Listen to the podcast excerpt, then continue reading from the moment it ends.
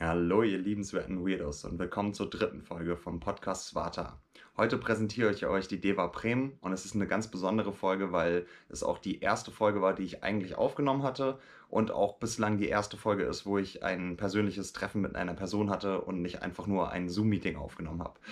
Ähm, ich habe Anfang des Jahres eine Ausbildung gemacht oder beziehungsweise eine Weiterbildung, die nennt sich The Gap, was zu Deutsch heißt die Lücke. Und die besteht aus ähm, zehn Tagen, a fünf Tagen, also zwei Blöcke, einmal Gesprächsführung nach Carl Rogers, was ziemlich interessant ist, was eine sehr passive Art des äh, aktiven Zuhörens sozusagen ist, ähm, wo es viel um Spiegelung geht und viel um einfach Präsenz zu sein und dem anderen einfach Raum zu geben. Daher passt der Name The, The Gap auch zu dem sehr gut. Und der zweite Teil ist, ähm, den ich persönlich sogar noch spannender fand, ist ähm, Gestalttherapie nach ähm, Fritz Perls. Da geht es auch darum, dass eigentlich ähm, eine Lücke entstehen sollte, nämlich die Lücke selbst, die den Moment gerade offenbart. Also, dass eigentlich so wie auch in vielen anderen Sphären, in denen ich gerne unterwegs bin, immer wieder betont wird, dass alles überall da ist, dass jeder quasi auf eine unendliche Quelle an Wissen zugreifen kann. Und ähm, dieses Prinzip der Gestalttherapie spielt eben genau mit diesem Gedanken. Man begegnet sich in einem Gespräch und lässt sich beschreiben, was der andere gerade wahrnimmt.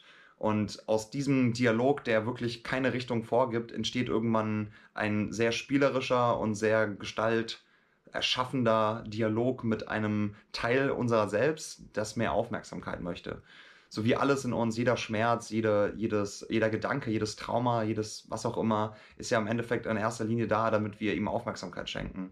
Und das Prinzip der Gestalttherapie ist eben genau das. Das ist ein sehr intuitiver, verspielte Art, mit sehr tiefsitzenden Ver Verwirbelungen unserer selbst äh, versucht, die hochzuholen und gleichzeitig zu lösen. Und das ist wirklich sehr befreiend und schön, kann ich nur empfehlen. Ich werde auch die Ausbildung bzw. die Seite selbst auch unter dem Video in einem Link euch posten. Genau. Und bevor wir loslegen, würde ich noch, noch zwei, drei Sachen sagen, nämlich wir reden unter anderem auch über Osho. Das ist ein indischer Erleuchteter, der vor einiger Zeit noch gelebt hat der gerade in den 80ern sehr bekannt war, auch im Westen, weil er sehr viele Leute aus Amerika und aus aller Welt zu sich geholt hat. Ähm, sehr kontrovers war, aber auf seine Weise auch unfassbar faszinierend. Ähm, macht euch am besten einfach mal selbst ein Bild. Es gibt unzählige Videos von ihm auf YouTube, wo ihr euch einfach mal anschauen könnt, wie er so auf bestimmte Fragen des Lebens reagiert. Das ist sehr spannend. Es gibt auch super viele Bücher, die er zwar nicht selbst geschrieben hat, aber seine Sayassins, das sind seine Schüler, die haben das für ihn aufgeschrieben, beziehungsweise für uns.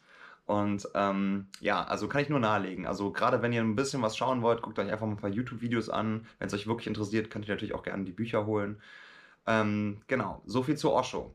Und dann haben wir noch ein paar englische Begriffe auch erwähnt, weil, naja, es ist ja manchmal schon auch in genau diesen Büchern oder in anderen Lehren gibt es auch oft Sachen auf Englisch. Und zum Beispiel erwähnt Deva mal, dass Meditation keine Commodity ist. Und Commodity heißt sowas wie Ware oder Rohmaterial äh, was darauf anspielt, dass halt eben, ja, dass die Meditation nicht einfach ein Ding der Welt ist, einfach irgendeine Sache, die wir besitzen können oder die man in sein Leben integrieren kann, sondern es ist eine, ein Zustand, in dem wir eigentlich natürlicherweise sind. Es ist irgendwas, was fernab von jedem Konstrukt ist.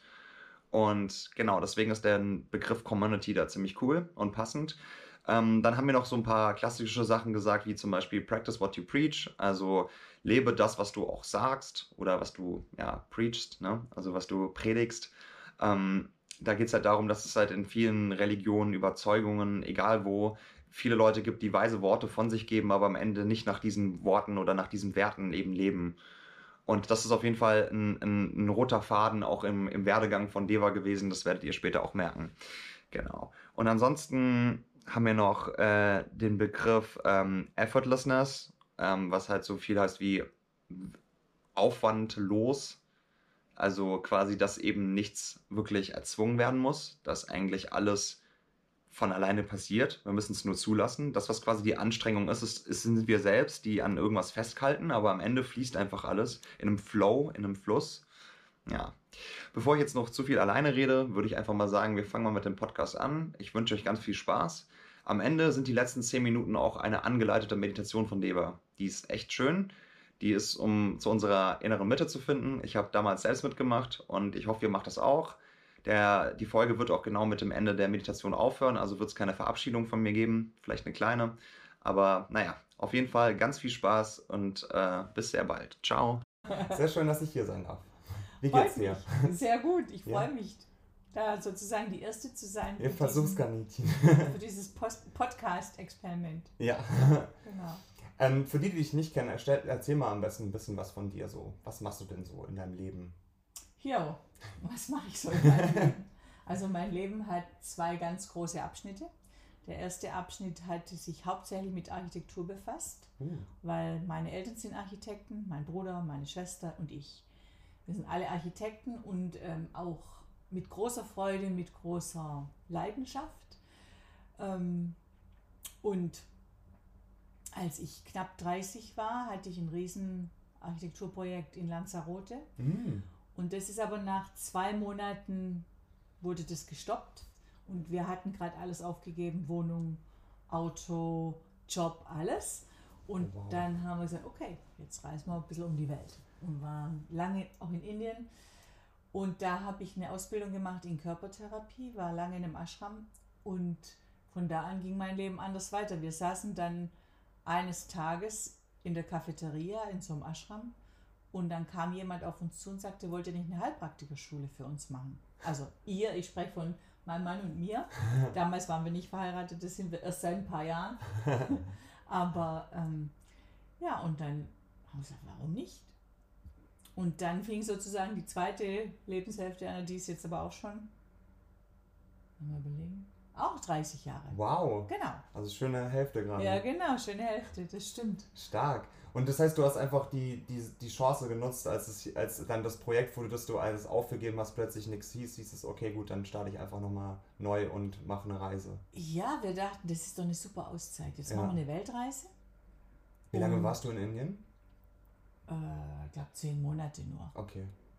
Also nur, weil. Es ist nur, es ist schon lang. Weil mein Mann hat davor schon mehrere Jahre in Indien gelebt mhm. gehabt und, ähm, und das Schöne war eben, an einem Platz da im Ashram zu sein und mal ein völlig neues Lebensgefühl zu kriegen, was nichts mit Zielorientiertheit zu tun hat, nichts mit ähm, nach außen gerichtet sein, sondern jeden Tag Meditations, Retreats, das war super. Und einfach nur ein Moment zu sein, nichts, ja. nichts zu leisten, sondern ja, genau. einfach nur zu sein, ja. ja. Stark. Wo war das in Indien? In Pune. Ah, cool. Cool, habe ich leider nie hingeschafft. Meine Ausbildung habe ich in Rishikesh gemacht. Ah. Aber Indien ist riesig, also ich war insgesamt vier Monate da und. Äh, ich kannte ganz lang gar nichts von Indien außer den Ashram und Pune. und ja, also das ist ein sehr besonderer Ashram, weil im Grunde entspricht der so einer Universität für alle möglichen Therapie- und Meditationsmethoden aus aller Welt. Jedenfalls war das so die längste Zeit. Das ist von Osho gewesen dann auch? Ja. Ja, genau. genau. Da wollte ich eigentlich auch hin. Wie ist dein Bezug zu Osho so? Also ich bin ja seit 30 Jahren auch Sannyasin. Mhm. Und mein Bezug ist so, dass ich früher immer so instruiert wurde, dass man in keine Sekte geht und das am besten gar nicht sich näher anguckt. Und dann habe ich das auch brav gemacht, mhm. weil die sind ja ganz gefährlich. Und dann habe ich über eine gute Freundin jemand kennengelernt, der mir total imponiert hat und plötzlich erfahre, ah genau, und dann gehe ich zu dem in die Praxis für Körpertherapie und denke, was ist denn das hier für ein komischer Raum? Und da hingen überall Bilder von Bhagwan und da dachte ich, ach du Scheiße, was ist denn Wo bist du hier gelandet? Genau. Und dann habe ich auf einmal gemerkt, das ist ja genau das, wovon die immer reden, aber das ist ganz anders, wie davon gesprochen wird. Richtig, ja. Und das war damals noch eine Zeit, du, da war, da war das noch richtig übel. Und ich bin dann praktisch so inkognito in so eine Buchhandlung, die hieß Esoterische Quelle, die war so ganz hinten versteckt in so einer siffigen Gasse und habe da mal heimlich so ein Buch von Osho angeguckt und dachte, wow, das ist ja ganz spannend. Mhm. Und habe das dann mitgenommen. Ich war da längere Zeit in Neuseeland unterwegs und so. Und da habe ich da mal mich getraut reinzugucken. Will ich keiner kennen, so. Genau, genau. Und habe gemerkt, Mensch, alles, was da drin steht, ist das, was ich schon immer dachte. Und dann, als ich wieder zurückkam, habe ich zu meinem Vater gesagt, du, wenn du mal wissen willst, was ich denke, lies das Buch. und dann hat der natürlich total Alarm und ich dachte, pff. Also hat er gar keinen Bezug gefunden nee, damit, ja. Nur weil ich jetzt ein Buch gelesen habe, deswegen habe ich jetzt mit dem trotzdem nichts näher am Hut. Aber wenn ich mal mehr Zeit habe, gucke ich mir den mal näher an, mhm. den Ashram. Und dann ähm, kam aber meine Karriere erst. Irgendwie kam so eins zum anderen und ich habe dann ein super Diplom gemacht. Ähm, bin dann ausgewandert nach Spanien, habe da gearbeitet und eines Tages war mir das so ein Bedürfnis, im Badezimmer ein Bild von Bhagwan aufzustellen. Und dann habe ich es aber eigentlich wieder vergessen. Es war nur wichtig, dass das Bild da steht, mhm. weil mich das doch sehr nachhaltig inspiriert hat. Und dann zu der Zeit gab es viele Partys, da war ich irgendwie so Ende 20 und da war eine Riesenparty, da haben wir gleich so 100 Leute in so einer Wohnung. Du weißt, im Downtown Barcelona nice. ging total ab. Und plötzlich stürmt ein Deutscher auf mich zu und sagt, was macht denn bei dir der Bhagwan im Bad? und wow, bist du in der Sekte und so. Und da habe ich gemerkt, was für ein mega Bild das ist mhm. sozusagen. Und dann dachte ich, ja, ich kann es dir eigentlich nicht mal beantworten. Es war einfach, mein Bedürfnis war, das aufzustellen und dann ist irgendwie, dann stimmt irgendwie die Welt. Komisch. Ja, aber ich, ich verstehe es voll, weil ähm, da muss ich immer an Buddha denken, weil er hat immer begründet, wenn, wenn Leute ihn angebetet haben, weil er, der wurde ja auch dafür kritisiert, so von wegen, hey, was beten die dich an? Das ist ja auch eine Religion. Hat er gemeint, nein, die beten mich an, weil sie ihre eigene Göttlichkeit noch nicht gefunden haben und sie brauchen einen Ersatz draußen. Und im Endeffekt ist ja, egal ob es Jesus ist oder Buddha oder auch Osho oder wer auch immer, mhm. das ist ja eigentlich nur eine Figur, um zu sehen, ey, das ist eine Inspiration, nämlich weiter zu suchen und in sich selbst zu suchen. Ja. Ja, genau. Ja, und dann war ich auf einem Konzert ich weiß nicht, ob dir Kitaro noch was sagt. Irgendwie schon, aber ich habe jetzt keine. Das ist ein japanischer Musiker, der mischt Trommelmusik und aber auch so Electric Sounds. Uh. Mhm. Und der, die haben diese riesigen Trommeln, weißt du, diese mhm. gigantischen. Mhm. Und da war ein tolles Konzert ähm, in einem der größten Musikarenen da in Barcelona. Und während diesem Konzert war mir klar, ich glaube, ich muss da noch näher rangehen. Mhm. Und ähm, ich glaube, ein paar Wochen später schickt mir mein Vater einen Brief mit einem Zeitungsausschnitt aus dem Schwarzwälder Boten, Sexguru an AIDS gestorben. Und schreibt dann dazu, siehst du, ich habe es ja gleich gesagt. Klassiker, ja. Ja. Und das hat mich total gekriegt. Ich war irgendwie. Und wann war das so dann erst recht, oder was? Nee, dann war ich, dann habe ich gedacht, scheiße, ich habe es verpasst. Ich Ach, wollte treffen, immer du? mal mhm. vorbei in dem Ashram und als ich nach meinem Diplom, äh, nee, da habe ich eine Auszeit gehabt, bin auch drei Monate so um die Welt gereist und wäre gern in Indien vorbei, aber dieses World Around Ticket, das ging irgendwie los über Amerika, Hawaii, dann verschiedene pazifische Inseln mhm. und da war Indien ging da nicht, das konnte man nicht ah. kombinieren. Ah. Und dann war ich halt nicht in Indien. Und dann dachte ich, ja, scheiße, jetzt habe ich es verpasst. Ich hätte den schon gerne mal live erlebt. Glaube ich. Der Mann hat mir ja zehn Jahre gesehen, ne? Er hat ja da gelebt auch. Der hat mit ihm lange gelebt, mhm. genau. Und, ähm, und dann bin ich krank geworden. Also ich mhm. bin, heute würde ich sagen, ich bin depressiv geworden. Damals wusste ich es nicht. Ich habe nur gemerkt, irgendwie, ich komme, ich weiß nicht mehr, was mit mir geschieht. Ich kriege mein Leben nicht mehr auf die Reihe. Und das war voll krass, würde ich sagen weil mein Leben hat immer geflutscht, immer. Ich war immer erfolgreich, immer. Ich habe sogar mit meinem Diplom einen Wettbewerb, der international ausgeschrieben war, gemacht, habe den ersten Platz gemacht von Architekten aus aller Welt, einen großen Preis gewonnen. Mit dem Geld bin ich auch dann über die Welt gereist. Stark.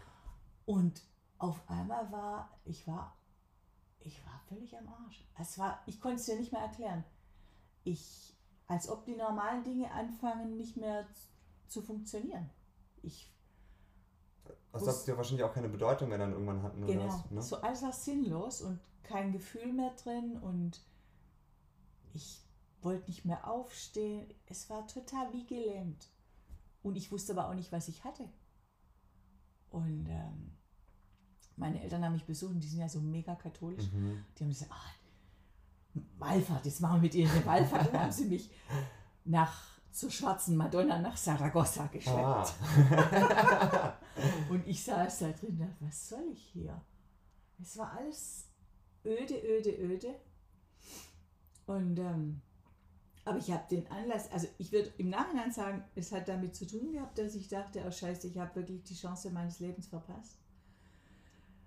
Äh, rausgekommen aus diesem Zustand bin ich wieder, als ich an dem Punkt war, dass ich dachte, ich bin völlig gescheitert. Ich wollte, ja, ich habe mir so viel versprochen von dem Aufenthalt in Barcelona und von der Arbeit dort in einem der mega tollen Wahnsinns-En-Vogue-Büros, die so richtig das Neueste an, an Architektur gemacht haben. Und ja, scheiße, jetzt, jetzt muss ich eigentlich zurück und habe voll versagt. Und ähm, habe ich meinen Job gekündigt und dachte, na gut, jetzt bleibe ich noch zwei Wochen und mache wenigstens einen Sprachkurs. und irgendwie hat sich's gedreht. Mit dem Moment, wo ich aufgegeben habe, hat sich's gedreht. Und ähm, Jetzt hättest du halt diesen Teil auch losgelassen irgendwie, ne? irgendwie so. Klar war für mich aber, ähm, ich will rausfinden, was mit mir los ist, weil das war so schlimm. Dieses, dass nichts mehr geht, sowas kannte ich nicht. Und dann bin ich im Sommer mit einem Freund, wollten wir 42 Tage lang die Pyrenäen durchqueren, Schön. so als Selbstfindung. Mhm. Und nach fünf Tagen bin ich im Loch gestürzt. Musste mich mit dem Hubschrauber retten. Ach, wirklich in ein Loch gestürzt? Ja. Also ich dachte, du meinst das metaphorisch gerade. Nein, ne? nein. Weil ich bin so eine, ich stehe einfach auf Mode und ich hatte so super tolle modische Wanderstücke. Einfach ein Scheiß. Dann bin ich ab, also umgeknickt und dann in so ein, ja egal. Okay. Und dann ähm, hatte ich ein riesen Gipsbein äh, und bin dann nach Stuttgart zurück und dachte, ich muss jetzt Therapie machen, ich möchte rausfinden, was ist los. Mhm. Und ich glaube, das war so die Wende, zu sehen, dass mir eigentlich was anderes viel wichtiger ist als die Karriere. Mhm. Und dann sagte mein Vater, Mensch, komm doch zu mir ins Büro, da hast du doch viel mehr Chancen als bei irgendjemand da in Barcelona. Und das habe ich dann gemacht. Ich hatte da auch mehr, also mehr Wirksamkeit, klar. Allerdings auch einen harten Kampf, weil mein Vater war und ist ein Choleriker und jemand, der alles bestimmt. Und in der Zeit habe ich Gestalttherapie gemacht. Und das war so die Wende, weil Ah. Ähm, das, ich habe auf einmal gemerkt, ich hatte so ein Büro ganz am Ende, das war ein großes Büro, 20 Mitarbeiter, und ich hatte so ein kleines Zimmer. Und wenn der dann schon mit seinem Marschschritt ankam, dann habe ich gemerkt, wie ich hier meinen Magen zusammenkrampf und dann kommt der so rein, wusch, die Tür, das hörst einfach schon, das kann ja nur der sein. Und dann ist es total schwer, dann befiehlt er kurz, was gemacht Mhm. werden muss und ich habe gemerkt, oh, mir krampft sich alles zusammen und komme dann abends nach Hause und erzähle es und dann sagte der Freund, okay, wir gehen jetzt mal in den Keller, wenn du Lust hast auf ein Experiment und hat mit mir eine Gestaltsitzung gemacht. Wow. Er gesagt, da ist ein Kissen. Sagt es seinem Vater. Ich, gesagt, ich rede jetzt nicht Kissen. Ah, ich war voll im Widerstand. Ich fand es total eine bescheuerte Idee. ist es im ersten Moment ja auch wirklich, ne? Ist auch wirklich, gell? Und dann hat er mich aber doch so gut gekriegt, dass ich anfing, mit dem Kissen zu reden. Und hab dann geheult und hab geschrien und getobt. Und dann sagte er so, und jetzt gehst du in dem seine Rolle. Und das hat mich schon irritiert. Und dann war ich in der Rolle meines Vaters und das war echt Wahnsinn, weil dann habe ich gemerkt, hinten ist der total weich und da vorne ist der so ein richtiger bah, Kotzbrocken und nein und, ah, und ich bestimme. Und dahinter eigentlich total unsicher. Ist ja meistens eigentlich so, das ist mir auch irgendwie aufgefallen. Die meisten Leute, die so viel aggressiv nach draußen plärren, das ist einfach wie so ein Schutzwall, den sie nach draußen stoßen, weil ja. sie halt da drin so unsicher sind und nichts an sich ranlassen wollen. Ja. Also das war eine spannende Erfahrung, weil das hat das Bild von mir völlig verändert und auch, also das war wirklich, das war dann so eine Sitzung, ich glaube, ich habe noch nie so viel Aggression gezeigt. Ich habe dieses Kissen zertrümmert. Ich hatte das Gefühl, ich bringe ihn um. Ich habe so satt. Weil schon immer, auch als Kind, wenn der dann tobt, da ist dann nur noch Angst. Mhm. Und, und das, diese Ungerechtigkeit und diese, ich habe das überhaupt nicht verdient, so behandelt zu werden. Und boah, auf jeden Fall, das Spannendste war am nächsten Tag im Büro. kommt er dann natürlich bei seiner üblichen Runde wieder anmarschiert und ich merke, ich bleibe total ruhig. Und dann kommt er rein und sagt irgendwas, das wird so, so, so gemacht. Ich sage, nö. Und dann sagt er, ah, okay, dann machen wir es anders und geht wieder. Wow. also das heißt, also das hat so viel verändert, diese Gestalt, diese erste Gestaltsitzung. Wahnsinn, ja. Und wie, wie lange hast es dann gedauert, bis du die nächste gemacht hast? Du hast ja bestimmt dann auch einen Kurs besucht oder so, ne? Nee, ich war dann einfach in Einzeltherapie. Das war Ah. einfach immer wieder da in diesem. Und ich bin dann jeden Abend nach der Arbeit zurückgefahren nach Stuttgart. Mhm. Erst meine Kundalini-Meditation gemacht. Ja. Und das war so dann der Anfang vom, von, vom Ende eigentlich, Ja. von diesem Job, weil dann irgendwann gab es den tollen Auftrag in Lanzarote und das war dann, was ich vorher erzählt Ah ja, habe. genau. Dann kam dann der Umschwung.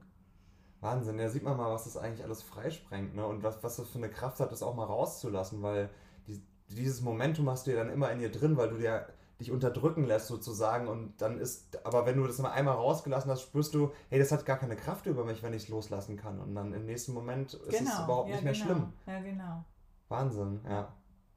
Ja, und eben dann im zweiten Abschnitt meines Lebens, dann äh, kamen wir wieder zurück nach Stuttgart nach dieser Auszeit und haben dann deine Heilpraktikerschule angefangen, die du kennst, da Mhm. wo wir waren, die Genau. Thalamus-Schule, Wann war das?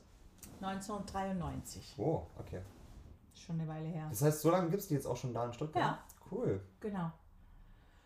Ja, und es hat super Spaß gemacht. Dann dachte ich, na gut, wenn wir schon eine Heilpraktikerschule machen, dann mache ich natürlich auch den Heilpraktikerschein. Mhm. Und damals musste man noch viel länger lernen, da gab es nur so eine große Ausbildung. Heute kannst du ja einen psychologischen machen, der ist kürzer. Das ging damals nicht. Dann habe ich das gemacht und dann ähm, habe ich auch gleich eine Praxis aufgemacht, weil ich hatte eine Körpertherapieausbildung in Pune gemacht Mhm. und dachte, ja, mal gucken, vielleicht kann man ja davon leben. Aber ehrlich gesagt habe ich gedacht, für so Malayalan irgendwo ein bisschen eine Ausbildung, ein paar Monate machen. Und vorher habe ich sieben Jahre lang studiert, richtig fundiert und weißt du, praktisch eigentlich schon von der Muttermilch aufgesogen, Ja. Vollblutarchitektin. Und jetzt, Aber waren wahrscheinlich auch ein bisschen Zweifel dann erstmal da, ne? Weil man ja gewohnt ist, dass man für irgendeinen Beruf am Ende so viel machen muss. Dann denkt Genau. man sich, hey, ich habe jetzt nur ein Jahr gemacht, was soll ich das denn jetzt groß wissen? genau, Ja. genau. Mir kam es vor, so wie wenn man über Eis geht und eigentlich jederzeit damit rechnet, jetzt bricht es gleich ein. Das kann ja gar nicht sein. Du, und es war so viel stressfreier.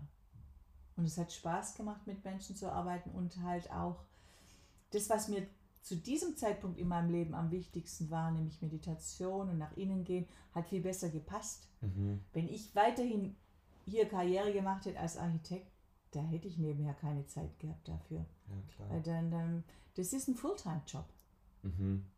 Ich glaube, das ist auch das Problem heutzutage bei den meisten Leuten, ne? Also weil man einfach so eingebunden ist im Alltag, dass selbst Meditation oder ähnliches halt nur so eine Nebenerscheinung Ja, werden. genau. Das ist dann nur eine Verzierung so praktisch. Genau, und vor allem auch für den Kopf super zu sagen, ach, ich arbeite jetzt fünf Stunden, dann meditiere ich, dann kann ich Genau. weiterarbeiten. Und So. das ist ja keine Commodity zu Ja. meditieren. Das ist ja wirklich eine Haltung. Wann hast du mit Meditation angefangen? Naja, ich war von Anfang an total interessiert an Spirituellem. Und als Kind war das eben meine katholische Religion.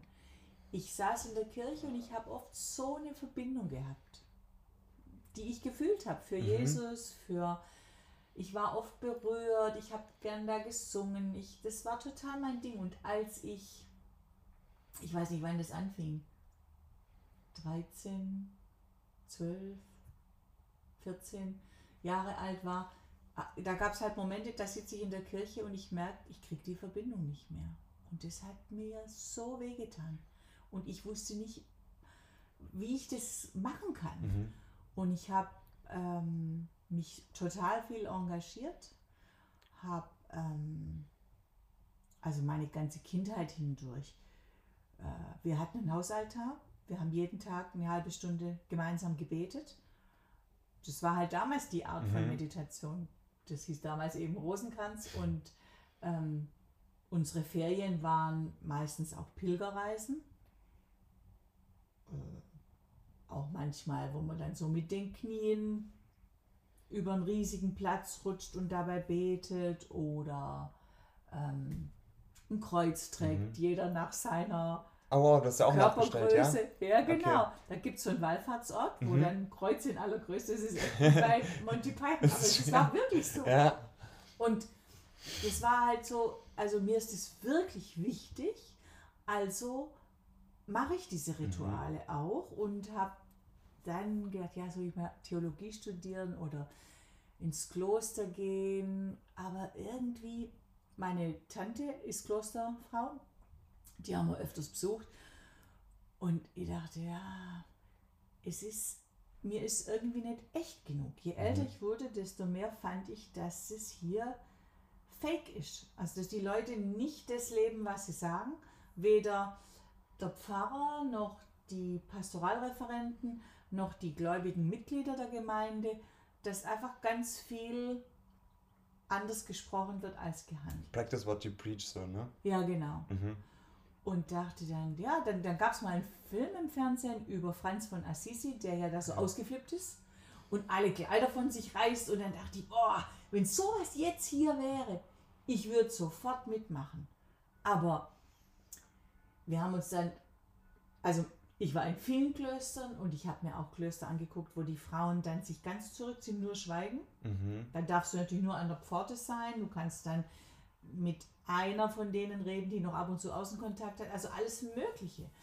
Und es hat mich schon angezogen. Ich habe dann, wenn meine anderen ähm, Peer Group, äh, also meine Leute aus der Clique, die sind dann in die Disco oder sonst irgendwie aus und ich bin ab und zu dann halt in die Sühnenacht gefahren, also wo man die ganze Nacht durchbetet und singt und ähm, weil mir es wirklich wichtig war. Aber du hast ja gemeint, du hast auch den definitiv eine Verspin Verbindung in der Zeit auch gespürt, ne? Aber irgendwann hast du halt immer, immer wieder gespürt und aber immer wieder verloren. Mhm. Und es mhm. wird immer schwieriger, die zu finden und vor allem die Ausübung, wo.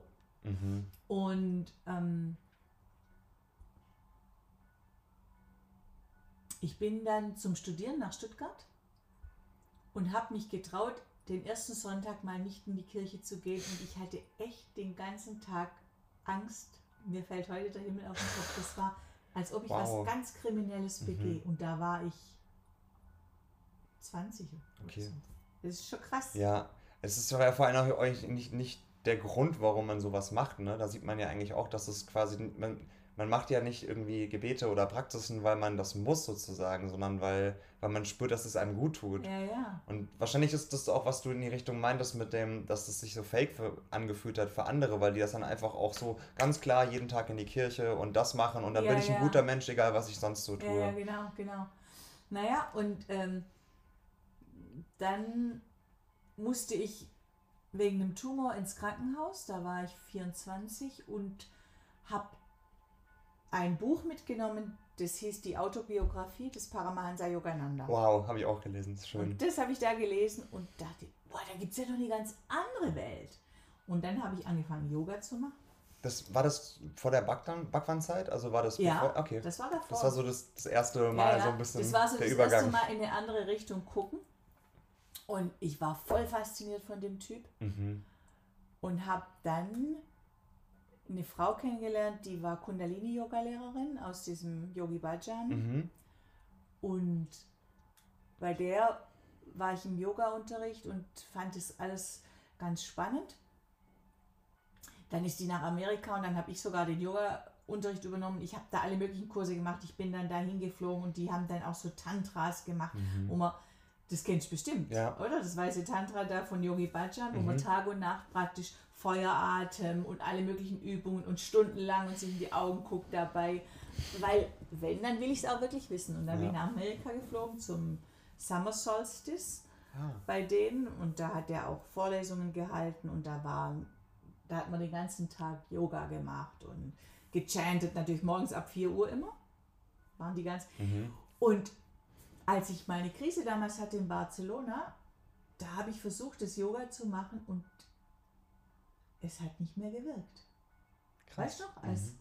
als ich vorher erzählt habe, und da war ich so enttäuscht, da dachte ich, das ist das gleiche wie die Religion, nur in grün. Mhm. Hat einfach andere Rituale, aber es ist eigentlich immer noch nicht das, was ich suche. Spannend, ja.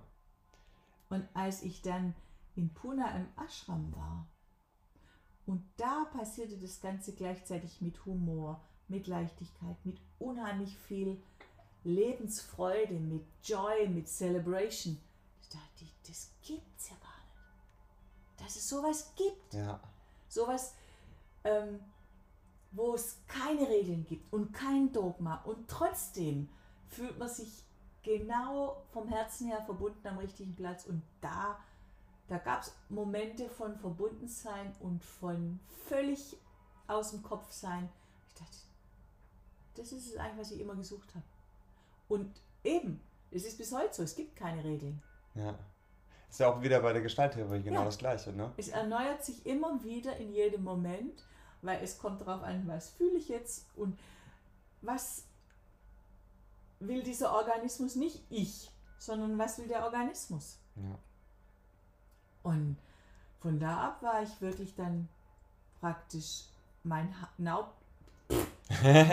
das ist so ein aufregender Moment, dass man schon gar nicht weiß, wie man es formulieren soll. Aber ähm, ich dachte zuerst, ich werde nicht Sannyasin, weil ich war jetzt schon in so vielen religiösen Clubs. Klar, mit der Vorgeschichte sowieso, bevor man sich da wieder verrennt. Ne? Genau, ja genau, ja genau. Und dann sagte Rajan zu mir, aber du wirst merken, es macht einen Unterschied, wenn du dich wirklich einlässt und das stimmt. Ich habe dann tatsächlich meinen Namen, also ich bin dann Sannyasin geworden und es geht auch ohne, dass Osho noch lebt. Und da ist auch deine Namensänderung wahrscheinlich Genau. passiert, ne? Ja, genau. Und ich habe ich hab mir, also ehrlich gesagt, gar nicht gedacht, dass das so viel ändert in meinem Leben, weil ich dachte, alle meine Freunde kennen mich ja von früher und die wissen, was mir wichtig ist und wofür ich brenne. Und ich war völlig vor den Kopf gestoßen, dass die alle gedacht haben, jetzt spinnt sie. Und ich im Grunde erstmal alles verloren habe, was ich hatte. Meine beste Freundin hat sich abgewandt. Meine Freunde haben gesagt, jetzt bist du irgendwie völlig, jemand hat dir jetzt ins Gehirn geschissen. Was soll denn der Wow. Scheiß jetzt? Das war, Ist aber auch irgendwo spannend, ne? Im Endeffekt hast du ja, wie du ja gesagt hast, vorher nicht viel anders gemacht. Nee. Du warst auch streng Genau. katholisch oder halt eben streng auf dem Yoga-Weg. Ja, genau. Und das ist noch akzeptiert. Das ist so, ja, ja, ist okay, machen ja auch Mönche und so. Oder ja machen, genau, Ja, ja genau. Wahnsinn, ja. Und für meine Eltern war es ganz schlimm. Die sind sofort zum Sektenpfarrer. Dann haben sie mich vorgeladen und ich hatte so Schiss hinzugehen, weil ich dachte, die laden mich sofort ein und stecken mich in die Klapse. Weil solche Geschichten gab es und ich wette, die haben sich das überlegt. Mhm. Weil für die war klar, wenn sie mich jetzt nicht retten, dann reiße ich die ganze Familie in die Hölle. Wow. So, so sehen die das. Mhm. Und das war dann schon echt, dann haben die mich enterbt und aus der Familie ausgeschlossen. Ich durfte ähm, die Kinder meines Bruders nicht sehen, weil ich hätte die verhexen können oder was Wow. weiß ich. Also dann kam es richtig übel, weil die das, für die war das so schlimm, für die war es ganz schlimm. Damals war ja wahrscheinlich auch das, ähm, die Bekanntheit und das Bild von Osho noch viel präsenter als jetzt, ne? Also Ja. jetzt gab es natürlich auch eine Doku, wo es ja auch mal so ein bisschen Genau. in die Richtung geht, wo halt auch Aber- sehr viel Schlechtes dargestellt worden ist. Weil es sind ja auch sch- schwierige Sachen da passiert, so ist nicht. Aber auf der anderen Seite hat er sich ja auch da rausgenommen. Also wenn man das ein bisschen tiefer forscht und auch vor allem auf die Botschaft hört und nicht um das, was darum passiert ist, ähm, dann sieht man halt auch, was es mit einem macht. Ich hatte tatsächlich auch, Osho war der erste Zugang zur Spiritualität, den ich hatte. Zumindest was ähm, Bücher angeht. Also die ersten Werke, die ich spirituell gelesen habe, war eben auch Autobiografie eines Yogi, aber auch sehr viele Osho-Bücher. Und ähm, ich habe die Dokus zwar ehrlich gesagt nicht angeschaut, aber ich habe auch gesehen, was ähm, halt passiert ist, weil am Ende war, war das ja auch gerade da, was er in Amerika errichtet hat, ein Dorn im Auge von den ganzen Behörden dort. Und dann sind die halt natürlich auch mit Waffen und ähnlichem vorgegangen und dann haben die sich halt nur, nur gewehrt. Und, aber es ist trotzdem spannend, ja. Aber du hast, hast du dann, obwohl du so viel Gegenwind bekommen hast, jemals das Gefühl gehabt, habe ich mich jetzt doch wieder verrannt oder warst du da von Anfang an sicher, das ist es? Nee. Also was dann gut tat, war, wir hatten ja diese Heilpraktikerschule vier Mhm. Jahre lang. Und ähm, mein Vater hat noch versucht, mich wieder zu korrumpieren, indem er mir gesagt hat, weißt du, wenn du Heilpraktiker werden willst oder was mit Medizin, ich zahle dir ein Medizinstudium. Aber mach das nicht, so ein sozialer Abstieg. Oh, wow. Und ja, das wollte ich nicht. Ich habe dann versucht auch Anerkennung zu kriegen als Heilpraktiker von meiner Familie, habe ich natürlich nicht gekriegt. Und dann, nach vier Jahren, kam die Option, also wir wollten eigentlich ein größeres Haus suchen, ein Seminarhaus gründen und mit Menschen zusammen leben, meditieren, arbeiten und das ganze Leben nach dem ausrichten, was wesentlich ist. Mhm. Und haben versucht, hier in der Nähe was zu finden, haben dann aber was in Mallorca gefunden, dann sind wir ausgewandert. Dann gab es einen richtigen Schnitt und dann war ich Gott sei Dank aber auch weit genug weg. Also die haben dann zwar immer noch, es gab viel Ärger mit meiner Familie, weil auf einmal mein Vater dann üble Briefe schrieb, wenn es meiner Mutter schlecht ging, ich würde ihr, ich oder mein Freund, wir würden ihr schlechte Energien schicken und ähm, sie seien der Überzeugung, ich würde täglich mit Drogen heimlich, würde mir jemand was ins Wasser kippen, weil sonst würde ich nicht so vom Satan gesteuert sein. Also völlig gaga. Wow. Und da liest die Briefe und denkst, sag mal, hackt euch noch? Ja. Ja, vor allem gerade dann, wenn du eine Zeit hast, wo es dir so gut damit geht. Also, ja, mir ging es nur so gut, weil die immer für mich gebetet haben, jeden Tag. Haben sie so gesagt, ja? ja. Ah ja, natürlich. Okay. Weil, egal, was ich sage, ich komm, da kommst du nicht an. Ja, richtig. Keine Chance. Aber dann war es ja gerade gut, wenn dann auch räumliches Tanz ja, auch da war. Das war ein großer Segen, ja. Gab es irgendeine Möglichkeit, das dann nochmal zu harmonisieren oder war das dann einfach eine, eine Schnur, die irgendwann getrennt wurde? Also ich habe dann in der Therapie irgendwann gelernt, dass wenn ich erwarte, dass die mich akzeptieren, wie ich bin, dann muss auch ich sie akzeptieren, wie sie sind. Ja. Und ich kenne die ja, deren Welt. Also, ihr dürft so sein und ich mache meins. Ja. Und ich glaube, das war eine große Chance, weil ähm, meine beiden Geschwister, die waren viel mehr drin verstrickt. Und wer da drin verstrickt ist, der muss auch das Lied singen, das Brot er isst. Mhm. Und ich glaube, ich habe ziemlich viel Narrenfreiheit dann gehabt, weil Erbe war ja eh im Arsch. Ja, und, und auch mein Hof war ruhig. Ja. Alles. Es war trotzdem für mich so, dass ich vor meinen Eltern nicht den neuen Namen benutzt habe, weil ich weiß, es stresst sie. Dass ich ihnen zuliebe nicht aus der Kirche ausgetreten bin, solange sie noch lebten. Okay. Und als sie tot waren, bin ich Direkt. Ja, einfach weil ich wollte, ich weiß, die leiden dann da tierisch und es muss ja nicht sein.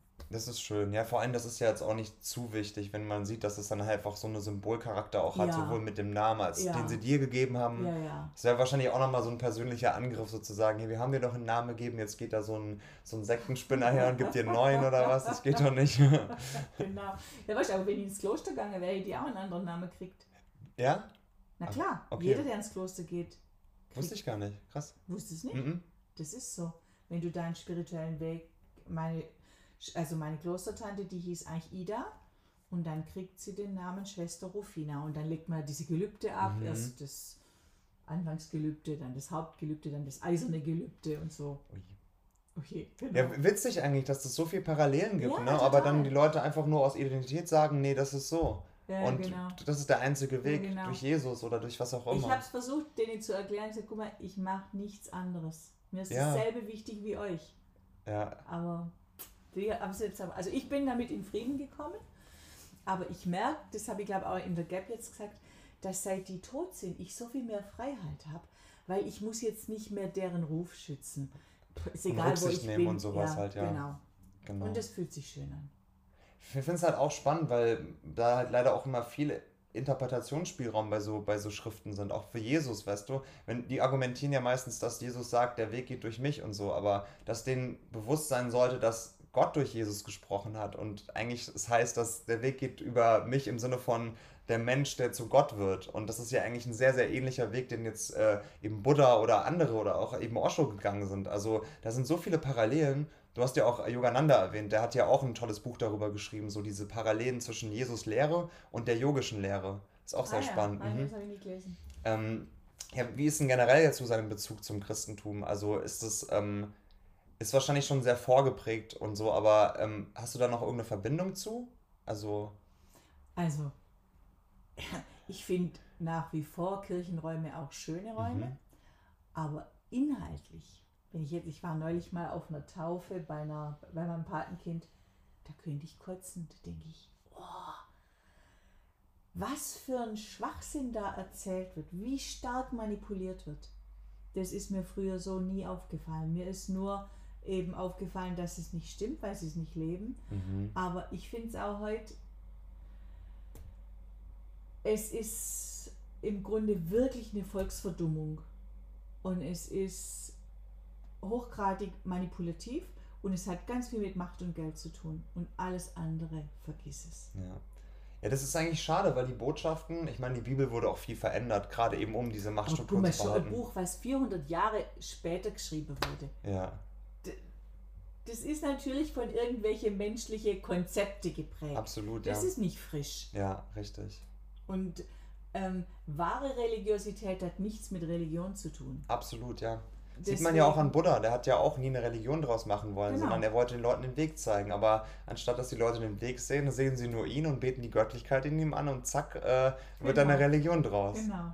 Ja, genau. schon echt spannend. Ja, insofern, also ich habe die Erfahrung Religion in diesem Leben schön transformiert. Ich wollte, ich wollte gerade sagen, du hast ja viele Richtungen auch eingenommen und so. Genau. Ja, spannend. Ja. Genau. Und Meditation ist jetzt relativ ähm, präsent in deinem Leben noch. Also Naja, meditierst also- du täglich? Ähm, nicht so regelmäßig wie mein Mann, der sitzt wirklich jeden Morgen und ich gehe wirklich nach, also das kann nicht mehr so ein Ritual sein, wie es früher war, dass man halt jeden Morgen zur Morgenmesse geht und jeden Tag seinen Rosenkranz betet, Mhm. weil ich bin die Meditation in jedem Moment. Richtig. Und mal sitze ich und mal male ich und mal gebe ich eine Sitzung und mal koche ich und mal bin ich überhaupt nicht meditativ drauf und bin ganz normal. Und das ist auch Und, okay. und, und auch den Unterschied gibt es nicht so gesehen. Also ich glaube, ja, es ist was, was einen ganz durchdringt und seit ich lebe, hat das Leben immer wieder die richtigen Sendsticks für mich bereit. Mal ist es eine Krankheit, mal ist es, dass eine weggeht, mal ist es, dass eine Arbeit wegbricht. Ja, und am Ende ist es ja auch nicht so, dass Meditation einfach nur bedeutet, man sitzt sich hin und ist still, sondern du hast es ja, glaube ich, auch schon mal so beschrieben gehabt, ähm, als wir uns das erste Mal getroffen haben, dass Meditation ja passiert. Das ist ja nichts, was ich jetzt aktiv mache. Genau, Genau. das Gegenteil. Man schafft Rahmenbedingungen, damit es passiert. Ja. Und das ist ja auch das Spannende. Da fand ich Osho eben auch so spannend, weil er eben auch den Weg des Dschungels quasi gelebt hat, also durch das Leben auch zu Gott zu finden, nämlich eben, wie du meintest, selbst beim Kochen, beim Malen, beim Musizieren. Was ist denn das anderes, außer Mhm. dass man sich mit irgendeiner Quelle verbindet? Mhm. Also, wo man in so, eine, in so einen Flow kommt, dass man Genau. eins wird mit seiner eigenen Ja. Kreation. Und das ist ja genau diese kreative Energie, die in uns drinsteckt. Und ich merke zwar auch für mich selbst, dass es sinnvoll ist, ähm, ein, regelmäßig zu meditieren, einfach weil ich auch einer bin, der unstrukturiert ist und gewisse Strukturen dann am Tag gut tun. Also jeden Morgen Mhm. zu meditieren ist Mhm. für mich schon Pflicht geworden, aber auch eine Pflicht, die ich gerne eingehe, weil das ist so Mhm. eine Me-Time geworden. Ja, aber man merkt halt auch, dass man selbst das verkrampfen kann, weil wenn man sich dann sagt, so ich muss jetzt jeden Tag Yoga machen und das machen und das machen und Mhm. dann geht es mir gut, dann ist ja auch nicht im Moment, so sondern nur im Kopf. Noch, als ich das Yoga gemacht Ah, ja. da war das noch so. Das fing ja um 4 Uhr an und die Deutschen, die sind ja Ja. brutal. da war ich dann in Hamburg im Ashram bei denen und zack, zack, zack und ja, und da habe ich einfach in Pune gelernt, ah, go with the flow. Ja, Effortlessness. Ja, genau, ja, genau. Und nothing fails like success. Ja. Und ja, also es gibt Dinge, die ich liebe. Also, und das ist für mich dann auch Meditation, zum Beispiel Tanz, Musik. Mhm. Wir konnten jetzt äh, gar nicht so viel mit Tanz machen, weil normalerweise passt es so gut zu dieser Arbeit. Ich habe ja gesagt, man muss den Zustand einladen, du kannst ihn nicht machen. Mhm. Und dazu gehört entspannt sein, aufmerksam sein und nicht urteilen. Und insofern ist, wenn ich jetzt Gesprächstherapie oder Gestalttherapie unterrichte, das sind genau dieselben Werte, genau dieselben Prioritäten, wie sie in meinem Weg sind, seit ich der Spiritualität und dieser Sehnsucht Ja. folge. Mehr kann man ja eh nicht machen. Absolut. Und ich, ich war auch sehr fasziniert, wie das einfach auch darum geht, dass man im Moment ist und dass man halt keinen Plan hat, dass man vor jemandem sitzt und dann sowohl, wenn man jetzt Patient ist oder, oder Klient oder auch Therapeut, es passiert genau das, was passieren soll. Und es holt immer irgendwas raus. Man muss gar keinen Plan haben. Man muss nur im Moment bleiben und was zulassen. Und dann spürt man ja in sich drin schon, wo das hingeht. Also das, was Genau. raus will. Wenn einem das gelingt, dieses, man muss nur im Moment Ja, es sagt sich so einfach, ne? Aber ich merke das auch, ähm, dass wenn du präsent bist, auch bei dir, wenn wir jetzt, wir sind im Kontakt und du redest immer langsamer und ja, äh, so, da entsteht eine Echtheit, die, die ist so frisch und ich glaube, das ist wie eine, ja, das ist eigentlich der Punkt. Ja, ich glaube auch, wahrscheinlich ist das das, was halt eben diese Authentizität auch durchlässt, ne? Weil alles andere ist ja wieder ein Konstrukt. Sobald ich, wenn du redest, überlege, wie ich antworte, bin ich ja schon wieder so weit weg von dem Moment und so weit im Kopf, dass ich einfach nur Konstrukte errichte. Und dann entsteht diese Energie, dieser Austausch, den wir jetzt so ganz natürlich haben, auch nicht. Aber das ist schwierig. Ich merke auch wirklich, dass das wie so ein entweder Wiedererlernen ist, beziehungsweise eine Art Vergessen von vor, vorigen Sachen. Weil man ist ja schon darauf konditioniert, dass man mit dem Kopf leben muss. Mhm. Und dass der Kopf quasi einem immer wieder, gerade in Momenten, das hast du ja vorhin auch erwähnt, immer wieder eine, hey, das kann jetzt nicht sein, dass ich so wenig gelernt habe oder dass ich so wenig gearbeitet habe und trotzdem funktioniert es. Das kann nicht sein. Das muss ja viel mehr Arbeit sein. Da muss ich ja viel mehr mit meinem Kopf arbeiten. Mhm. Aber das ist ja gerade das Witzige. Man, man macht ja auch disziplinierte Sachen, um sozusagen seine eigene Konditionierung zu vergessen und einfach mal zu sein, weil ich meine, ich fand, ich finde diesen Vergleich so schön. Ähm, ein Baum ist ja auch nicht irgendwann im, im Frühling und steht da und denkt sich so, oh, soll ich jetzt anfangen zu blühen oder nicht? Ich weiß es nicht. Soll ich vielleicht wie morgen, vielleicht in zwei Tagen, ah, ich warte lieber noch eine Woche oder so. Sondern es ist einfach so, da ist eine Verbundenheit da. Und dann irgendwann merkt er, es, alles passiert zum richtigen Zeit und ich bin im Fluss. Und ja. solange ich da bin, kann ich es auch richtig machen. Ja, und das ist eben, was wir machen. Wir sind mit unserem Kopf immer so wie so Hindernisse, die den Fluss stoppen. Ja, also richtig. im Grunde bauen wir da so Stauwehre ja. und wir in der Therapie räumen dann die Steine wieder weg oder in der genau. Meditation und dann fließt es. Und im Grunde ist Therapie nur spannend, weil du hinterher besser meditieren kannst. Ja. Also ist wirklich so, man, man lernt ja diese ganzen, man, man spürt ja auch bei der Meditation, man dringt ja immer tiefer in sich ein. Das heißt, man kommt dann irgendwann auch auf wirkliche Patterns und Muster, die ganz tief in einem liegen.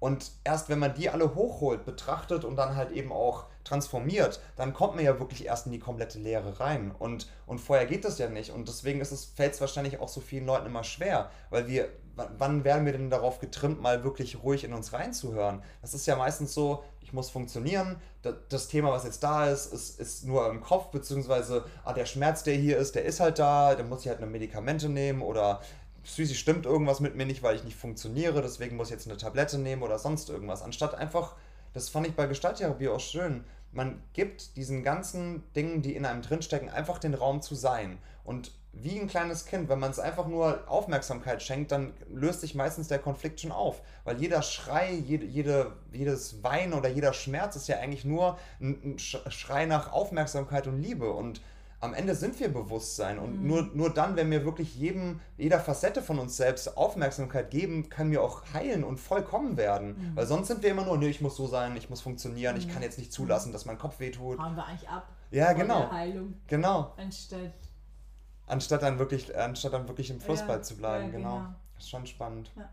Deswegen, also, das fällt mir jetzt gerade ein, weil als wir nach der Gap dann wieder normalen Alltag hatten, mhm. quasi, und dann mal Nachrichten gehört und dachte ich, oh Gott, was ist denn da los in der Welt? Weil ja. das ist gar nicht meine Realität. Nee. Deswegen, mich belastet es nicht wirklich. Als du erzählt hast, es war am ersten Tag mhm. und am letzten von der Gap, boah, da kommt noch Schreckliches auf uns zu, da wieder, von was redet der? Weil ähm, dieses immer mehr mit mir in Kontakt sein und spüren, das, klingt kitschig, aber spüren, dass ich letztendlich so dankbar und so glücklich bin in jedem Moment. Mhm. Und was ist, was ist dann am Endeffekt die Realität? Also ist das ja genau dann deine Realität. Ja. Und das ist ja doch das Spannende. Ich finde das sowieso so faszinierend, dass man, dass uns Nachrichten und sonstige Sachen einfach aus aller Welt schlechte Sachen berichten. Hab bitte Angst, schau mal, was passiert. Und du musst jetzt wissen, was der Politiker mit dem im Clinch hat und dass es da ein Drama gibt, dass da irgendein Problem ist. Und das, das fühlt sich ja nicht real an, außer du lässt es zu. Und dann ist es da auch deine Realität. Ja, und es kriegt einen auch. Wenn du da mhm. zu viel davon, also das habe ich dann auch gemerkt, dann plötzlich kommt so ein Moment auf einmal, springt etwas in mir an und kriegt so eine Katastrophenvision. Und wenn ich dann wieder bei mir ankommen, löst die sich ja auf. Absolut.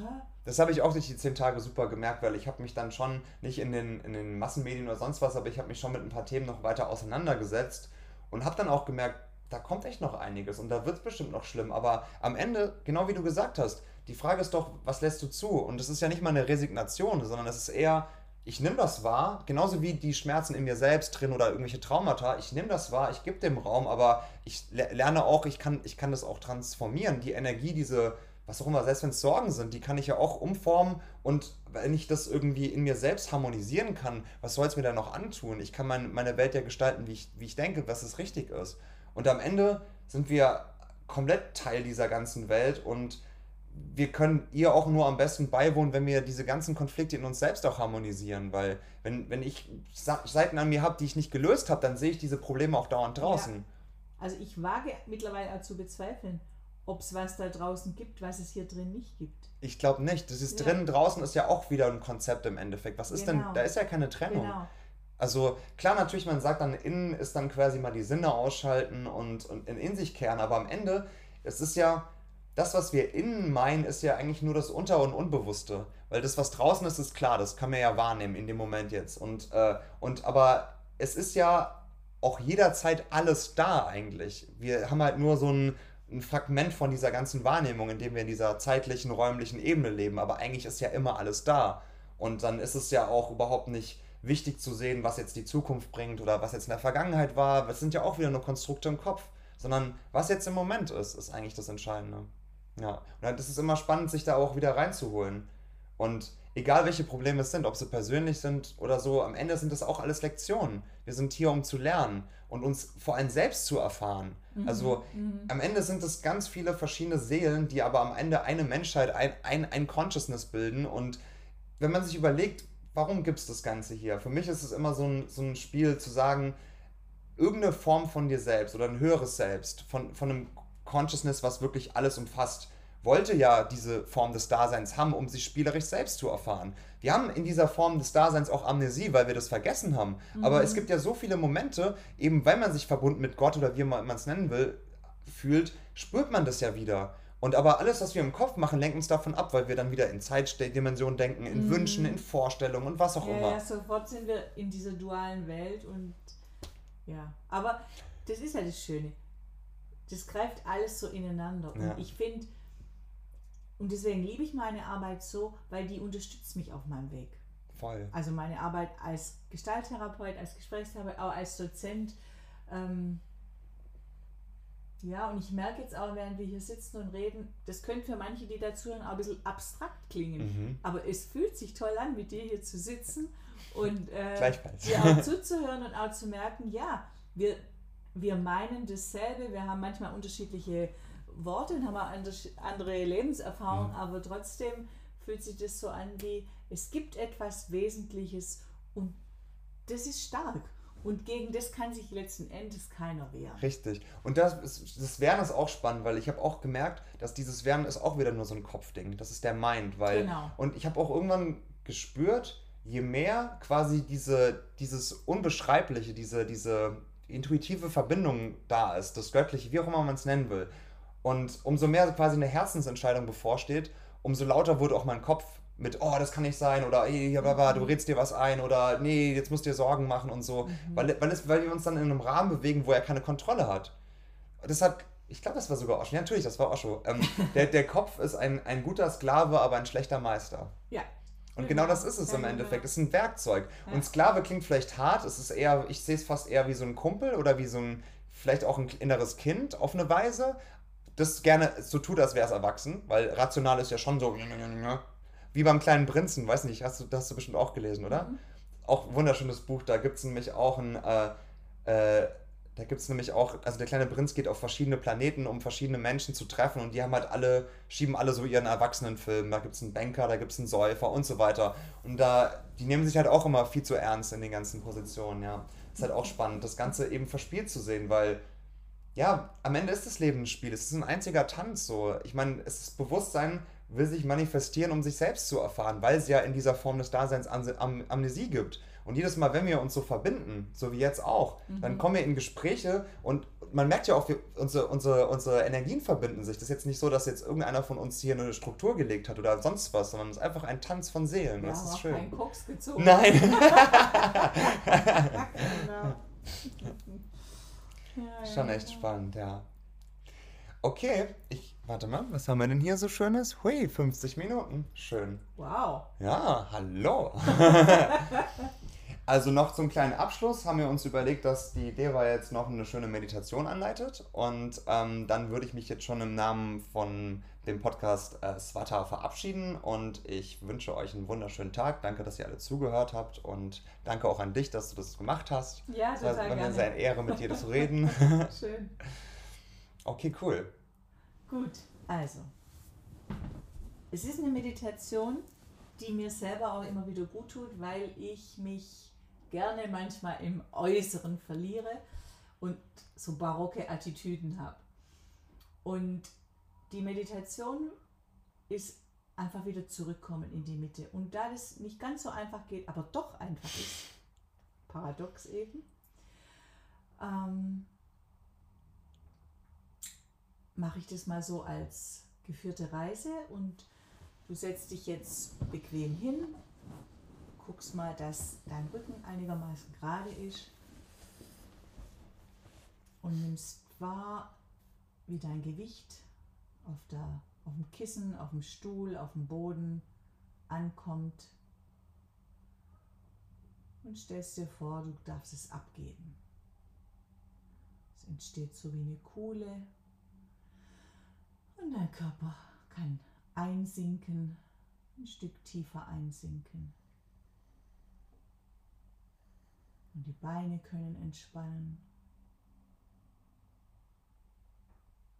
Die Arme, die Schultern loslassen.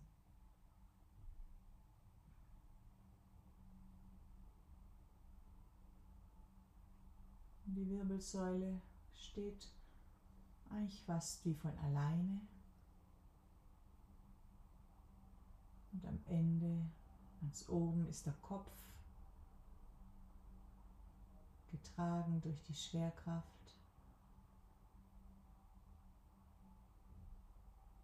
Du kannst so ein Gefühl kriegen für die Schwingung in deinem Körper.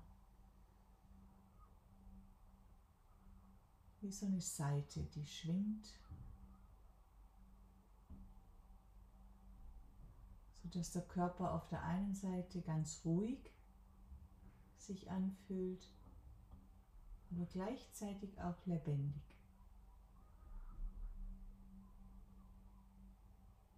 Und jetzt gehst du mit deiner Aufmerksamkeit zu deiner Mitte. Und es kann bei jedem woanders sein im Körper. Überlass dich deinem Organismus und der Weisheit, dass sie dich in deine Mitte führt.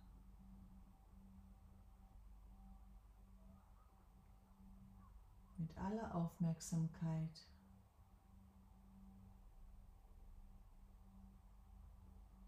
kannst du fühlen, wo jetzt im Moment im Körper du deine Mitte wahrnimmst.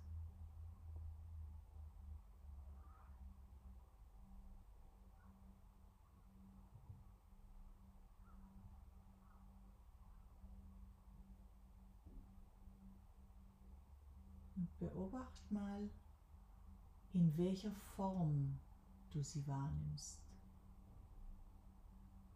Ob das wie eine Wolke ist oder eine konkrete Form.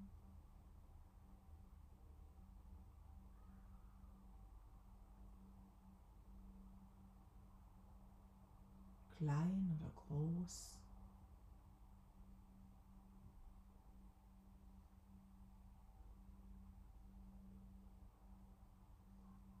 Vielleicht hat sie sogar eine Farbe.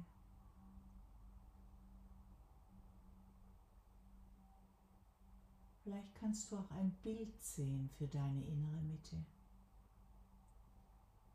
das wie ein Film entsteht.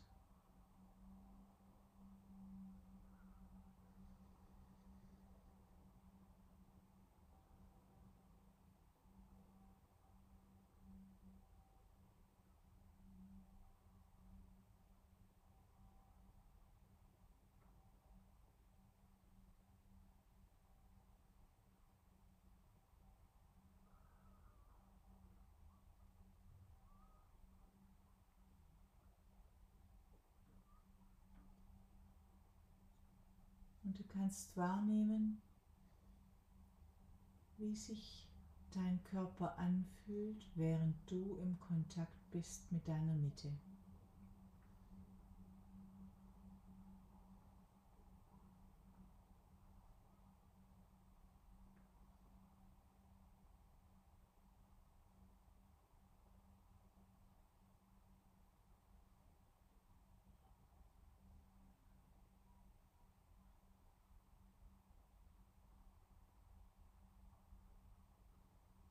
Vielleicht kannst du sogar spüren,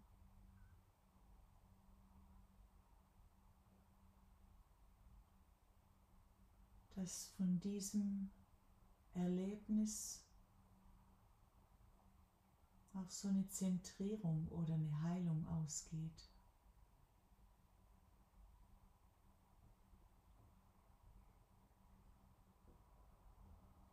Vielleicht sogar eine Stille.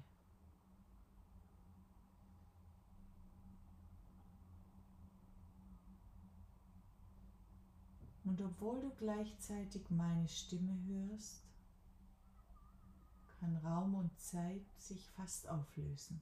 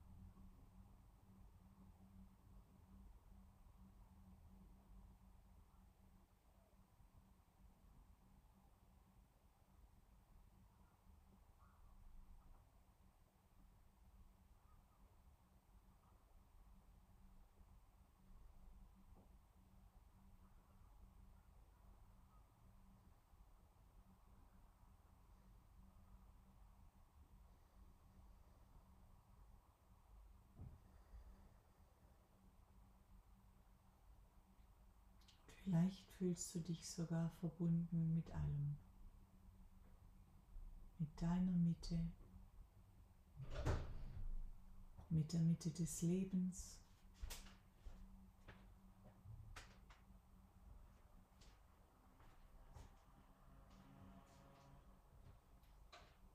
Und auch wieder mit den Geräuschen, die manchmal dann im Raum doch erscheinen, mit meiner Stimme.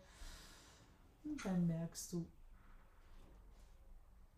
dass dein Körper ruhig sitzt und vielleicht reckst du dich und streckst dich und nimmst mal wieder einen tieferen Atemzug.